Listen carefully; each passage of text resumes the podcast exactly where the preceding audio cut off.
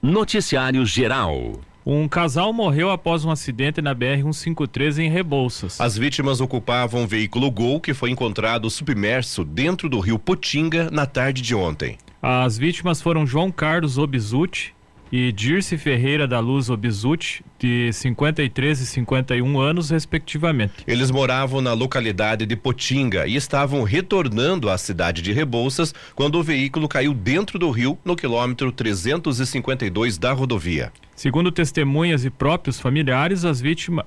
Abre aspas. Segundo testemunhas e próprios familiares, as vítimas estavam desaparecidas desde a data de domingo à noite até pelo estado que foram encontrados os corpos, acaba batendo as informações.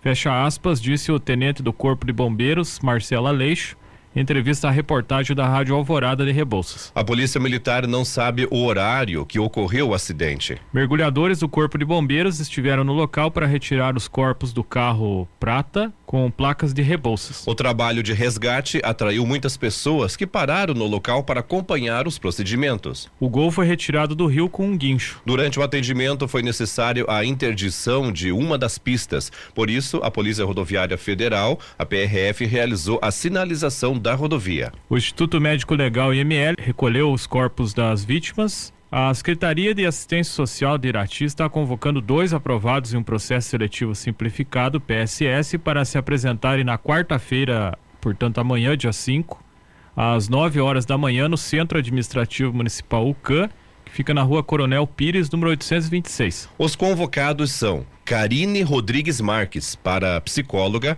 e Evandro César Carneiro para cuidador social.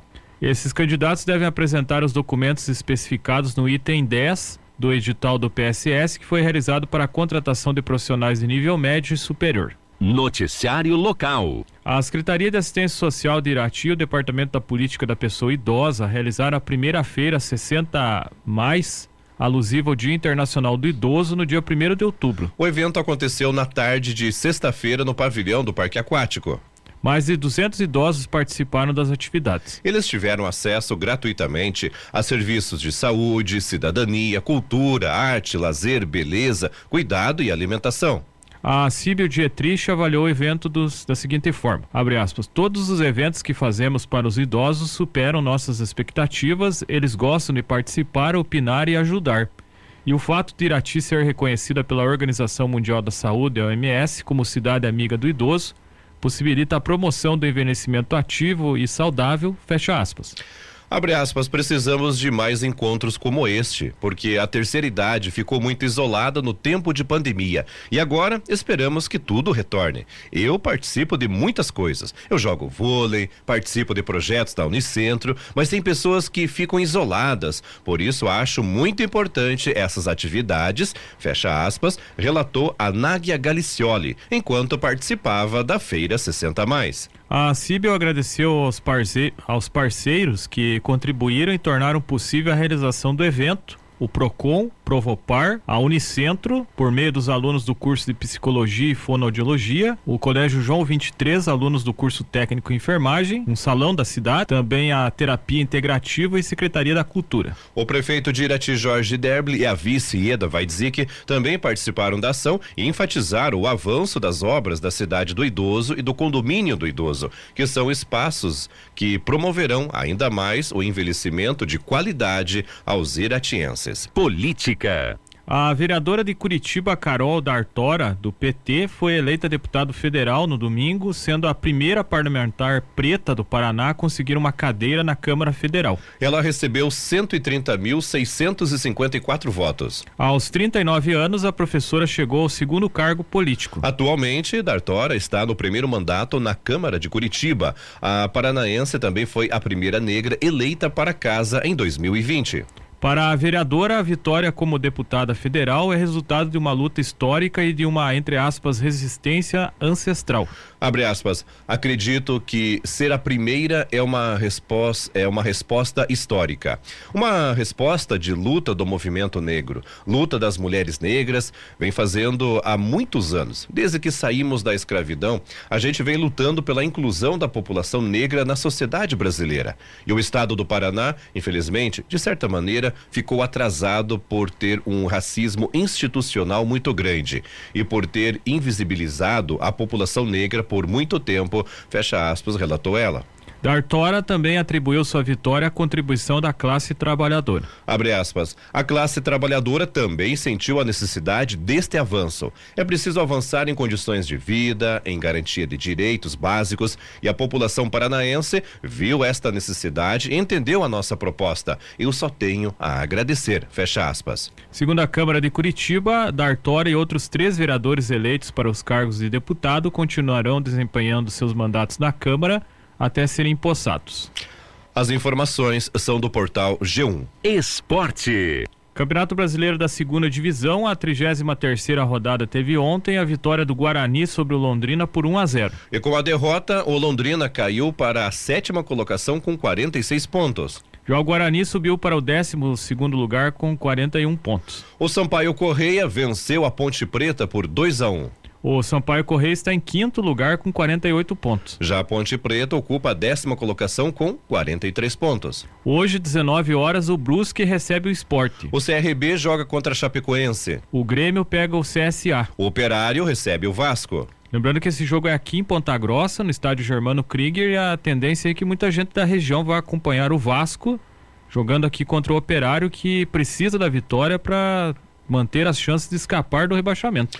E também às 19 horas o Vila Nova joga contra o Criciúma. 21 e 30 tem Náutico e Tombense. E também o Novo, Horizontino recebe o time do Bahia. Campeonato Brasileiro da Primeira Divisão, a 29 rodada, teve ontem. O Botafogo perdeu para o Palmeiras por 3 a 1. O Palmeiras é líder do Campeonato Brasileiro com 63 pontos e abriu 10 pontos de vantagem sobre o Internacional, que é o segundo colocado. Já o Botafogo está em décimo lugar com 37 pontos. Trigésima rodada, hoje, às 21h30, o Juventude joga contra o Corinthians.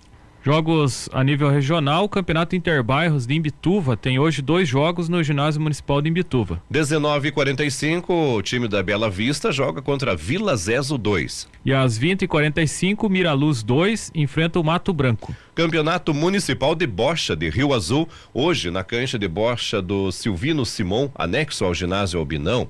19 horas, o Oswaldo Radim joga contra o Zeco Zen. 19h40, o Celso Paulinho Mioto joga contra o Marcos Fusilini. E às 20h20, o Celso Ribeiro joga contra o Claudicil Gobi. Esporte. Ainda falando do esporte de Rio Azul, União Tigers e Arena Fusilini Chopp Colina se classificaram para a final do Campeonato de Futebol Society feminino. Os finalistas foram definidos nos confrontos da semifinal que aconteceram no sábado na Arena Martins, em Rio Azul. No primeiro jogo, o União Tigers venceu 50 tons de idade por 3 a 1 com dois gols de Paula e um de Aline. Na outra partida, a Arena Facilini Chopp Colina ganhou do Faxinal de São Pedro por 4 a 1. Os times vencedores garantiram vaga na final. O jogo que vai definir o campeão ainda não tem data para ocorrer. A Secretaria de Esportes e Recreação de Rio Azul vai definir o dia e local da partida decisiva. Já a final do Campeonato Regional de Futebol Society Master de Rio Azul será nesta sexta-feira, dia 7, às 20 horas, no campo do Gladir. O time da Assessoria de Esportes de Rebouças enfrentará o Brinquedos Paraná Visa Informática. Esporte. Já o Visa RT Company Irati foi eliminado da Série Prata de futsal feminino. No sábado, o time iratiense perdeu para o Apucarana por 4 a 0 no ginásio Lagoão, em Apucarana, na partida de volta das quartas de final da competição. A Pucarana abriu vantagem de 3 a 0 no primeiro tempo. Tainara, aos 11 minutos e 3 segundos, fez 1 a 0. Andréia, no, no, minuto seguinte, ampliou para as donas da casa. Giovana de Souza, 15, uh, 15 minutos, marcou o terceiro. Na segunda etapa, a Apucarana fechou a vitória com gol de Giovana aos 17 minutos. A equipe de Apucarana já havia vencido o jogo de ida aqui em Irati por 8 a 4. Sendo assim, o time segue na disputa. Já o Visa RT Company se despediu da competição. Durante a partida, Fabrícia e Giovana, do time da casa, e Jéssica, da equipe visitante, receberam cartões amarelos. O time iratiense do técnico José Aguinaldo dos Santos começou com o quinteto formado por Carol, Fabiana, Andriele, Ana Paula e Jéssica. A Flaviane e a Renata entraram durante o jogo. Já a atleta Amanda não atuou. A Pucarana jogou com a Giovana Barbosa Servati, a Tainara, a Giovana de Souza, André e Liliane.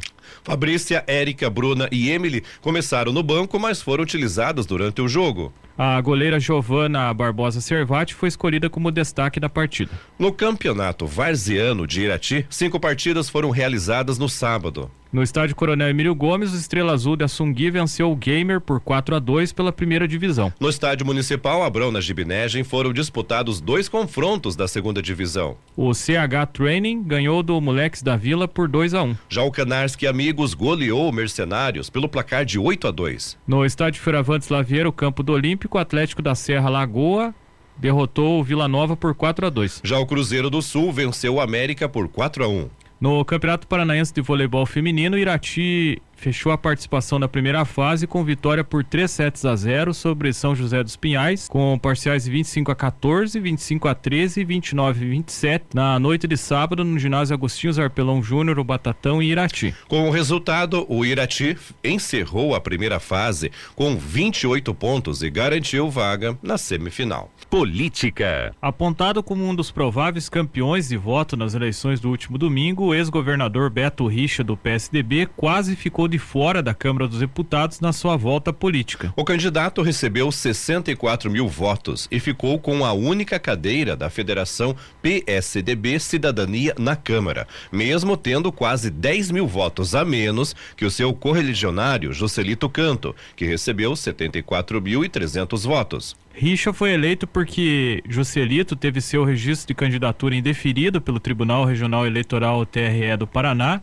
e seus votos foram considerados nulos. Por três votos a dois, o TRE acatou a ação de impugnação movida contra Joselito por seu adversário regional, Sandro Alex, do PSD, que alegou que o ex-deputado e ex-prefeito de Ponta Grossa está inelegível por ter sido condenado por improbidade administrativa, por ter utilizado para sua segurança particular um policial militar cedido à prefeitura de Ponta Grossa. A sentença transitou em julgado em novembro de 2013, mas, segundo entendeu o TRE, o prazo de oito anos de inegibilidade só, só começou a contar a partir do momento em que Joselito cumpriu a pena, pagando multa e ressarcindo o erário com os valores pagos de remuneração ao policial, o que só ocorreu neste ano. Joselito Canto move, é, move, recurso no TRE e tem ainda a possibilidade de levar o caso ao Tribunal Superior Eleitoral, TSE, para reverter a decisão, reconquistar seus votos e, com isso, alterar o resultado da eleição. A eleição para a Assembleia Legislativa do Paraná também tem um caso de candidato a deputado com votação suficiente para assumir o mandato, mas com situação jurídica que o impede de ser considerado eleito. O ex-prefeito de Castro, Moacir Fadel, do PSD, teve o registro indeferido e foi considerado inelegível por ter sido condenado por crime contra a administração pública, por ter aumentado as despesas com o pessoal da prefeitura nos seis meses finais de seu mandato em 2012.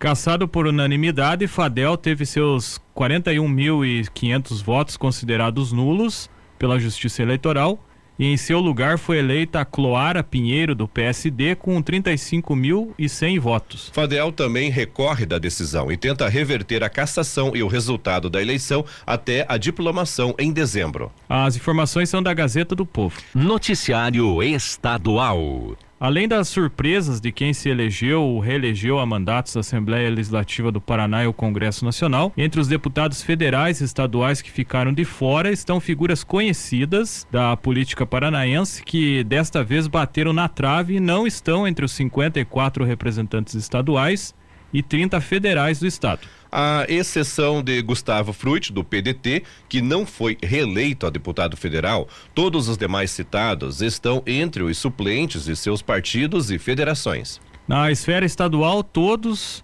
Com oito mandatos como deputados estaduais, ficaram de fora o radialista Luiz Carlos Martins, do PP, e Plauto Miró, do União, eleitos desde 1990, assim como Nelson Justus, do União, que representava o litoral paranaense, que foi secretário de Estado da Indústria, Comércio e Desenvolvimento Econômico, e dos Transportes no governo Jaime Lerner. Michele Caputo, do PSDB, que ocupou o cargo de secretário de Saúde do Paraná durante toda a gestão de Beto Richa, de 2011 a 2012, também não se reelegeu ao cargo legislativo para o qual cumpre seu primeiro mandato. Além dele, também não foi reeleito após o primeiro mandato, decorrente de uma boa primeira votação, o deputado estadual Homero Marques, do Republicanos que é maringaense, professor de Direito Processual e Civil e Direito Administrativo e ex-servidor concursado do Tribunal de Contas do Estado do Paraná conhecido por participar de movimentos com, como os protestos pelo impeachment da ex-presidente Dilma. Em outubro de 2016, Marquese foi eleito o vereador mais votado de Maringá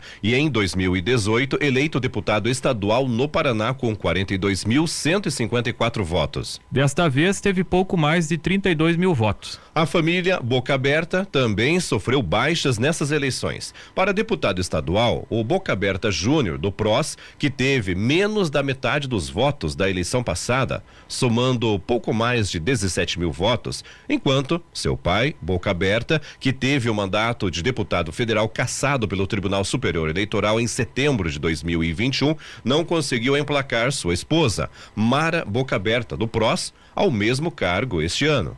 Outros nomes que não conseguiram cargos na Assembleia foram o delegado Fernando, do Republicanos, soldado Fruit, do PROS, o Bach do PSD e alguns políticos do União Brasil, o Dr. Batista, o Nelson Luersen e o Emerson Bacil. Ah, para além dos 30 paranaenses eleitos a deputados federais, a maior ausência do Estado na próxima formação da Câmara Federal ficou por conta de Gustavo Fruit, do PDT, que teve pouco mais de 47 mil votos, contra mais do que o dobro do atingido na eleição de 2018. Fruit foi prefeito de Curitiba de 2013 a 2017 em cuja eleição derrotou o agora reeleito governador do Paraná, Carlos Massa Ratinho Júnior, do PSD. Também ficaram como suplentes a Cristiana Iared, do PP, que atingiu menos de um terço dos votos que a colocaram no mandato atual. Ela ficou em oitavo lugar em seu partido, do qual foram eleitos apenas os quatro primeiros. Rubens Bueno, do Cidadania, conseguiu dessa vez pouco mais da metade dos votos da eleição anterior e também não conseguiu a almejada reeleição. Também não conseguiram um novo mandato o Hermes Frangão Parcionello do MDB e o Haroldo Martins do Republicanos. As informações são da Gazeta do Povo. Política. A partir de 2023, a Assembleia Legislativa do Paraná, Alep, terá a maior bancada feminina da história da casa em 168 anos de existência. Serão 10 deputadas entre os 54 eleitos. A atual legislatura detinha o recorde de maior bancada com mulheres, com cinco deputadas no total. Todas as atuais parlamentares da casa foram reeleitas. A candidata Cloara Pinheiro, do PSD, foi eleita para a vaga conquistada pelo partido no lugar do candidato Moacir Fadel, do, Fadel, do PSD. Ele recebeu os votos sob júdice computados como anulados. As mulheres eleitas foram secretária Márcia, do PSD, com 75.659 votos. A Márcia, a Márcia Ursulac é a ex-secretária de Saúde de Curitiba. A Mabel Canto, do PSDB, recebeu 70.215 votos. Essa foi reeleita. Maria Vitória, do PP, teve 52.817 votos. A Maria Vitória também é deputada, foi reeleita. Ana Júlia, do PT, recebeu 51.845 votos. A Luciana Rafanin, do PT, teve 46.823 votos, também reeleita. Cantora Mara Lima, do Republicanos, teve 46.009 votos. A Cristina Silvestre, que é de Guarapuava, do PSDB, teve 45.202 votos, reeleita. Marli Paulino, do Solidariedade, teve 41.262 votos. A Flávia Francischini, que é a esposa do Fernando Francischini, é vereadora em Curitiba, do União Brasil, teve 41.757 votos. E Cloara Pinheiro, do PSD, 35.151 votos. Essas as deputadas estaduais eleitas. O crescimento da bancada ocorrerá no mesmo ano em que será formalizado oficialmente a bancada feminina da Assembleia como órgão de deliberação conjunta de votos das mulheres. A aprovação da bancada ocorreu em agosto deste ano. As informações são do portal G1. Política. O ex-secretário de Estado da Saúde, Beto Preto, e a ex-secretária de Saúde de Curitiba, Márcia Solac, ambos do PSD, foram eleitos no domingo deputado federal e deputada estadual, respectivamente. Os dois ganharam projeção no combate ao coronavírus. Envolvidos com trabalhos na saúde há anos, tanto Beto quanto Márcia integraram o combate à pandemia desde o início da crise. Nos momentos mais críticos de contaminação da Covid-19, eles defenderam a vacinação em massa da população e o distanciamento social. Beto Preto foi o quarto candidato a deputado federal mais votado do estado, recebendo 206.898 votos. Márcia Ursulac foi a 11 primeira mais votada entre os candidatos que disputavam uma cadeira na Assembleia Legislativa do Paraná, recebendo 75.659 votos, mais votada entre as 10 mulheres eleitas. Beto Preto é médico e antes de ser deputado federal foi prefeito de Apucarana. Já Márcia, que é enfermeira de formação, assumirá pela primeira vez um cargo eletivo. Pelas redes sociais, Beto Preto diz que trabalhará pela saúde junto ao governador reeleito Ratinho Júnior. Abre aspas, essa vitória é nossa, é de todo o Paraná. Agradeço a você que me deu seu voto de confiança. O trabalho mais importante começa agora: defender os interesses da nossa população em Brasília. Trabalhar em parceria com o governador Ratinho Júnior para garantirmos aos paranaenses a melhor saúde pública do Brasil. Fecha aspas, disse Beto.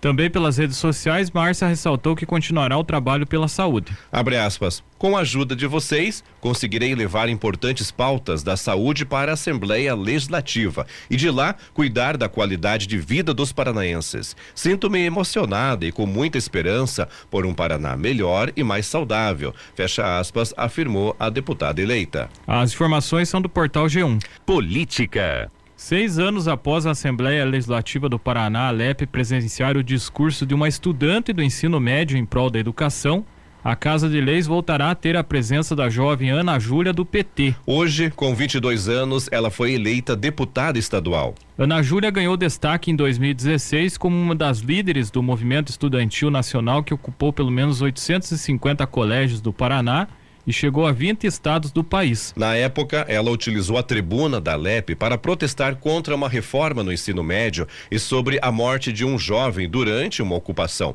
momento em que acusou os deputados estaduais de estarem com a, entre aspas, mão suja com sangue por omissão. A atual vereadora de Curitiba foi eleita no domingo com 51.845 votos, a quinta mais votada do partido, que fez sete cadeiras na Assembleia e a 26 sexta mais votada entre os 54 eleitos. A eleição de 2022 foi o segundo pleito eleitoral disputado por Ana Júlia. Antes deste, ela tinha concorrido para vereadora de Curitiba em 2020, ficando na suplência do PT. Na época, a jovem recebeu 4.538 votos, reflexo de uma campanha pautada principalmente na defesa da educação pública. Atualmente, ela ocupa na Câmara uma vaga do então titular Renato Freitas, do PT, também eleito deputado federal. Ele teve o mandato cassado em julho, mas pôde concorrer após decisão do Supremo Tribunal Federal. Abre aspas. Eu comecei lá na Alep e naquele momento eles tinham uma impressão que eu era uma doutrinada, uma, um fantoche, queriam cortar a minha palavra. Diferente de outros mandatos jovens de mulheres que já assumiram, eu não venho de uma família tradicional da política. Imagino que vai ser um de, desafio e eu espero conseguir mostrar o quanto a nossa proposta de se fazer política tem a contribuir e com o fato da pouca idade também é uma coisa boa, fecha aspas, disse a deputada eleita. Ana Júlia contou que a trajetória política dela começou dentro do movimento secundarista. O projeto, a, ou melhor, a projeção do nome da deputada eleita aconteceu de maneira mais significativa em outubro de 2016, quando a Ana Júlia tinha 16 anos e participou de uma sessão na Assembleia para defender as ocupações de escolas estaduais do Estado. Na época, um discurso emocionado dela na tribuna da Casa de Leis viralizou e ganhou destaque nacional. Ela defendia investimentos na educação, respeito aos estudantes e protestava por um colega que morreu dentro de uma escola ocupada. Em outubro de 2016, as ocupações no Paraná atingiram cerca de 850 escolas, 14 universidades e três núcleos por meio do grupo Ocupa Paraná. As manifestações eram contra uma medida provisória que previa alterações no currículo do ensino médio e uma PEC que delimitou um teto para os gastos públicos, inclusive na educação. Parlamentares acompanhavam, eh, acompanharam ou melhor, acompanhavam o discurso de Ana Júlia em silêncio, enquanto ela falava das preocupações dos jovens com o futuro. Houve embate, entretanto, quando a então estudante do ensino médio cobrou responsabilidade dos deputados sobre a morte de Lucas Mota, de 16 anos, assassinados, assassinado a facadas em uma ocupação. Ao dizer que as mãos dos deputados, entre aspas, estavam sujas de sangue, ela foi aplaudida por participantes que acompanhavam a sessão, mas repreendida por parlamentares e pelo presidente da LEP, deputado Ademar Traiano, do PSD, que cobrou respeito. Ela se desculpou na época, logo após a sua manifestação, mas fez uma tréplica. Abre aspas. Eu peço desculpas, mas o ECA, Estatuto da Criança e do Adolescente, nos diz que a responsabilidade pelos nossos adolescentes, nossos estudantes, são da sociedade, da família e do Estado. Nós, estudantes, não somos vagabundos, como dizem aqui, como a sociedade lá fora diz. Fecha aspas. Hoje, com 22 anos, Ana Júlia é deputada estadual mais jovem eleita para a Assembleia, segundo informações da Casa de Leis. Com 10 deputadas eleitas, a LEP terá a maior bancada feminina da história. Abre aspas. Eu vivi outras coisas, tive inúmeras outras experiências, eu construí política estudantil universitária no terceiro setor, exerci mandato, concorri a duas eleições. Por óbvio que isso tudo nos muda, mas o que permanece igual é o mais importante. Eu faço política porque acredito nela, porque acredito que ela é instrumento para mudar as nossas vidas Fecha aspas. Antes dela, três parlamentares estavam empatadas com o título de mais jovem da LEP: Maria Victória, Evandro Júnior e Boca Aberta Júnior, todos eleitos com 23 anos. As informações são do portal G1.